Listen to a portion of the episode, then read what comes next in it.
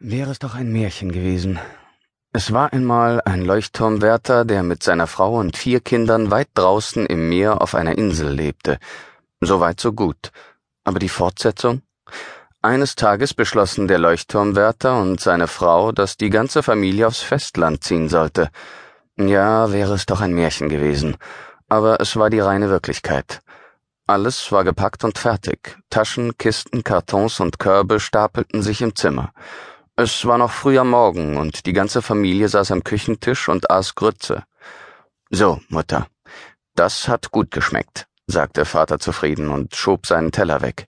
Grütze hält lange vor und das wird auch nötig sein. Heute haben wir einen anstrengenden Tag vor uns. Danke. Danke, wiederholten die Kinder wohlerzogen. Ihr könnt schon mal anfangen, die Sachen rauszutragen, sagte Vater und stand auf. Ich bringe währenddessen Bello fort. Bin gleich wieder da. Nein, schrie Peer. Nein, Vater. Aber Peer, sagte Mutter mit mildem Vorwurf, darüber haben wir doch schon geredet. Die vier Kinder starrten ihren Vater mit weit aufgerissenen Augen an. Sie schienen das, was er soeben ausgesprochen hatte, nicht verstanden zu haben, und deshalb wiederholte er seine Worte. Ich bringe den Hund fort. Ihr wisst, es muss sein. Im Boot ist kein Platz für ihn, erklärte Mutter. Wenn Vater etwas beschlossen hatte, geschah es in der Regel auch. Die einzige, die ihn dazu bringen konnte, seine Meinung zu ändern, war Mutter. Aber diesmal war sie sich mit Vater einig, und es gab keine Hoffnung. Der Hund musste fort. Ich kann ihn auf den Schoß nehmen, schlug Johann vor. Jetzt mussten alle trotz der ernsten Situation lächeln. Ausgerechnet Johann. Du bist zu klein, mein Junge. Mutter strich dem Jüngsten tröstend übers Haar. Aber ich könnte doch Johann auf den Schoß nehmen, bot Maria die Älteste an. Nichts half. Im Boot würde es ohnehin allzu voll werden, und Rosa musste ja auch noch mit.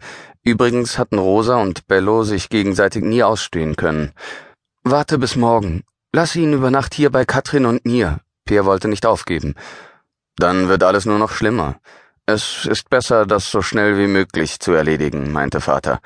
Katrin. Peer wandte sich flehend an seine andere Schwester. Aber Katrin hatte sich vom ersten Schreck erholt. Jetzt vertrat sie die Meinung ihrer Eltern. Nein, Peer, antwortete sie entschieden. Wir können ihn nicht hier behalten. Wenn ihm gerade danach zumute ist, macht er wieder alles kaputt. Hast du vergessen, wie er Katrins schönen Weihnachtsschal zerfetzt hat? fragte Mutter. Der Sack, murmelte Vater vor sich hin und sah sich suchend um. Mutter hatte ihn gehört und begriff sofort, was er meinte. Im Flur, erinnerte sie ihn. Du hast ihn unter die Treppe zum Dachboden gelegt. Plötzlich hatten es alle sehr eilig. Die Eltern, Maria und Johann mussten rechtzeitig aufbrechen, um noch vor Anbruch der Dunkelheit drüben auf dem Festland anzukommen. Mutter stellte die Teller beiseite, die musste Katrin nachher spülen. Jetzt war es wichtiger, dass alle mit anpackten und das Gepäck zum Boot hinuntertrugen. Es war ein herrlicher Vorfrühlingstag.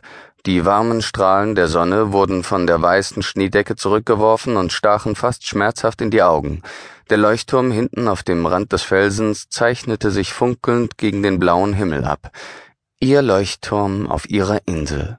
Draußen im Freien war die Luft erfüllt von vertrauten Frühjahrszeichen. Trillernde, flötende und pfeifende Töne wurden hoch oben ins Blau geschmettert. Doch obwohl die ganze Familie angestrengt hinauf in den Himmel spähte, konnte sie nichts erkennen.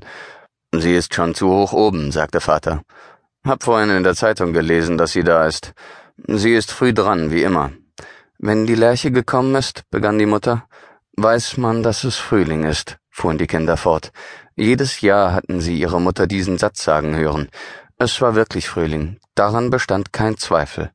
Alle sollten mithelfen, hieß es. Aber Pierre wollte nicht. Diesen Umzug konnten sie ruhig alleine besorgen, dachte er düster.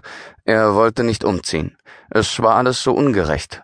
Die Eltern hatten 19 Jahre auf der Insel verbracht und seine Schwestern hatten seit ihrer Geburt hier gelebt, also 16 und 14 Jahre lang.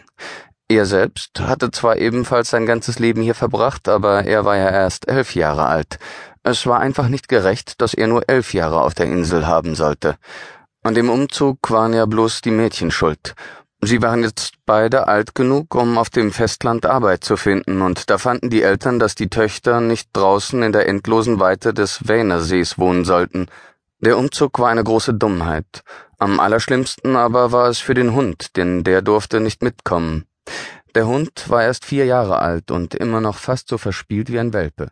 Vater hatte ihn eines Tages im Boot mitgebracht.